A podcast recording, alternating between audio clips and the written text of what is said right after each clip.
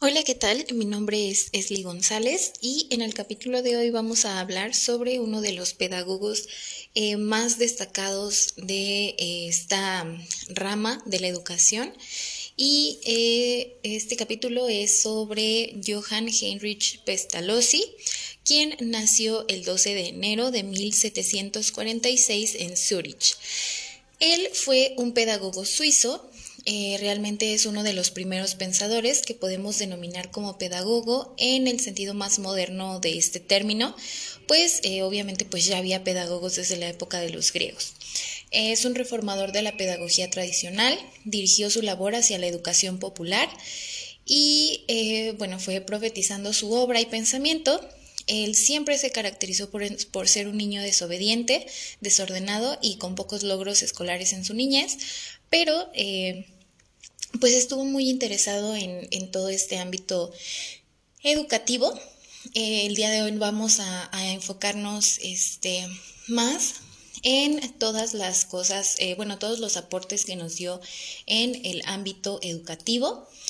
Eh, bueno, para su enseñanza, él tomó en cuenta la intuición intelectual, tomando los aspectos que conforman su educación elemental, los cuales eh, podemos mencionar, en primer lugar, que para la enseñanza de los números utilizaba eh, las tablillas con letras, las cuales acumulaba de uno en uno para que el niño conociera la relación de los números, al mismo tiempo que servía para aprender las letras.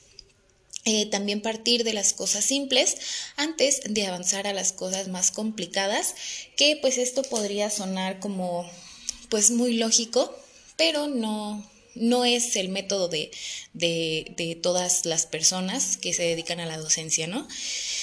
Y bueno, también es importante mencionar que para la enseñanza eh, de la forma, es decir, observar, medir, escribir, dibujar, él consideraba que era importante enriquecer la memoria de los niños con explicaciones sencillas de objetos y materiales adecuados a su edad, enseñar a describir y a darse cuenta de sus percepciones, también enseñar al niño por medio del dibujo a medir eh, todos los objetos que se presentan a su vista y adquirir habilidades para reproducir.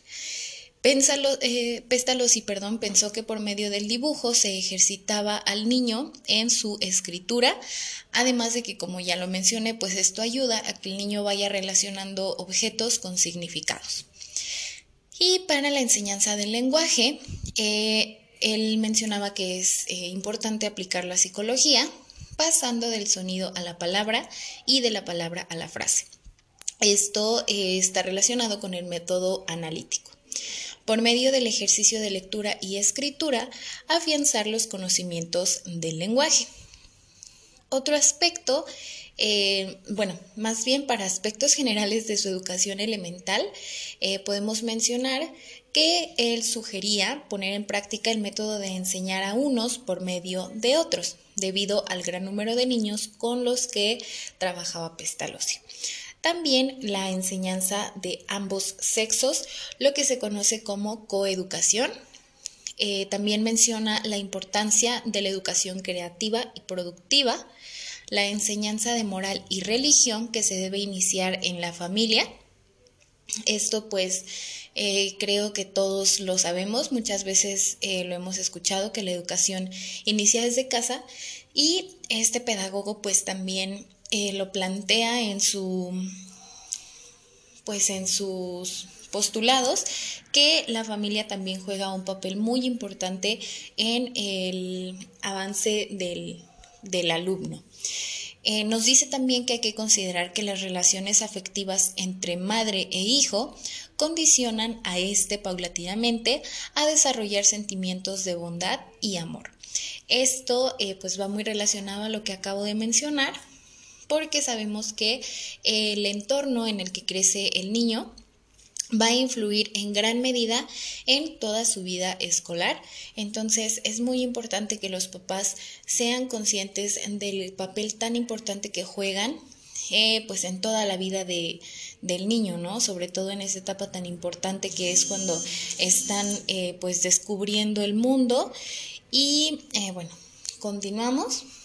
En sus principios pedagógicos nos habla de la naturalidad. eh, Pestalozzi indica que solo la educación podía realizarse conforme a una ley, eh, la armonía con la naturaleza.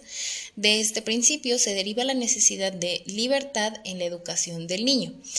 Esto nos dice que es eh, preciso, es importante que esté libre para que pueda actuar a su modo en contacto con todo lo que le rodea, es decir, con el medio ambiente en el que se está desenvolviendo.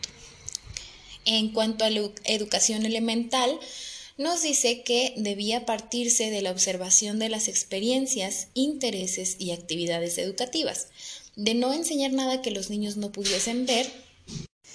Esta idea la retoma de Rousseau y consideró que la finalidad principal de la enseñanza no consistía en hacer que el niño adquiriera conocimientos y aptitudes, sino que desarrollara todas las fuerzas de su inteligencia, dividiendo aquella en forma gradual de acuerdo a su evolución y donde se tomara en cuenta al individuo como una unidad de inteligencia, sentimiento y moralidad. Esto nos dice que Pestalozzi no los veía en ¿cómo decirlo? pues solamente como un recipiente, ¿no? Sino que había que tomar en cuenta eh, la parte emocional del niño, eh, ponernos, eh, por así decirlo, a su nivel para poder explicarles el mundo con cosas que ellos entendieran y sobre todo cosas que fueran tangentes, ¿no? Esta parte es bien importante porque en muchas ocasiones pues para los niños es difícil entenderlo si no pueden eh, físicamente verlo, tocarlo, eh, tener como esta experiencia. Entonces él hace mucho hincapié en esto. También nos habla de la educación física, pues eh, indica que es un medio de fortaleza y resistencia corporal, cerrando así el ciclo de una educación integral que va desde lo más espiritual a lo más puramente corporal. Entonces retomamos esta idea de que para él es muy muy importante la parte emocional, pero también la parte física, que el niño vaya conociendo eh, las capacidades que tiene eh, su cuerpo, eh, que pueda expresarse libremente cómo se siente y pues que vayamos aprendiendo juntos en este proceso, ¿no?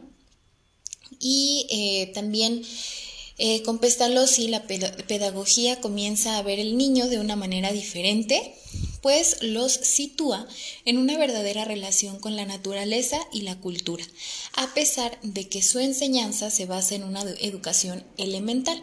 No escapan eh, sus influencias a la educación preescolar. Y también podemos mencionar los aportes Em, por ejemplo, que le dio importancia al desarrollo del niño, puso en práctica la organización de experiencias y actividades por medio del juego, valoró las actividades espontáneas del niño, hizo énfasis en la ejercitación de las actividades manuales, consideró la ejercitación en el dibujo como un medio para perfeccionar progresivamente la mano, la cual le serviría de base para la escritura. Esto, eh, pues vamos viendo que él veía como más a futuro, no solamente como enfocarse o enfrascarse en una sola etapa de los niños, sino el buscar realmente explotar al máximo todas, eh, todas sus, sus, virtudes, todas las herramientas que el niño tenía para poder ir en un futuro pues desarrollando más, más actividades y pues potencializar todas las virtudes que tenía. También em, implementó el ejercitar el lenguaje por medio de la conversación sencilla para que después eh, los niños empezaran a leer y que de esta manera pues no les fuera tan difícil, ¿no? También destacó la utilidad de los ejercicios corporales combinados con los cantos, que esto va un poquito este, de la mano con lo que acabo de mencionar, el que eh, fueran dominando un poco más el lenguaje para que no les fuera tan difícil eh, pues ir desarrollando otras actividades. Señaló como vital el desenvolvimiento del niño en sus primeros momentos con la familia, en especial con su madre.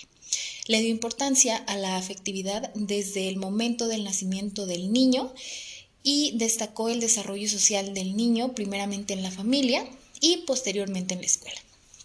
De esto me parece muy, muy importante destacar que eh, la familia siempre va a jugar un papel muy importante en la vida de cualquier ser humano, no solamente hablando del ámbito educativo, sino que en todos nuestros aspectos como seres humanos necesitamos el apoyo, el cariño, la paciencia de, de nuestros seres queridos, sobre todo de nuestros papás, que van a causar un impacto grandísimo en, pues, en toda nuestra vida.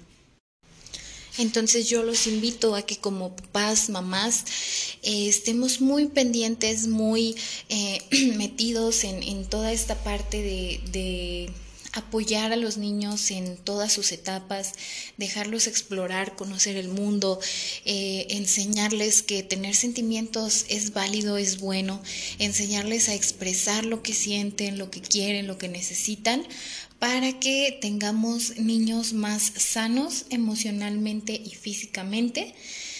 Y pues bueno, yo creo que con estos postulados de Pestalozzi eh, podríamos irlos retomando eh, en nuestra actualidad, porque eh, si bien pues es una persona que vivió hace muchos años, yo creo que hizo aportes muy importantes a la pedagogía que sería bueno que rescatemos en nuestra actualidad. Y pues bueno, muchas gracias por su atención. Saludos.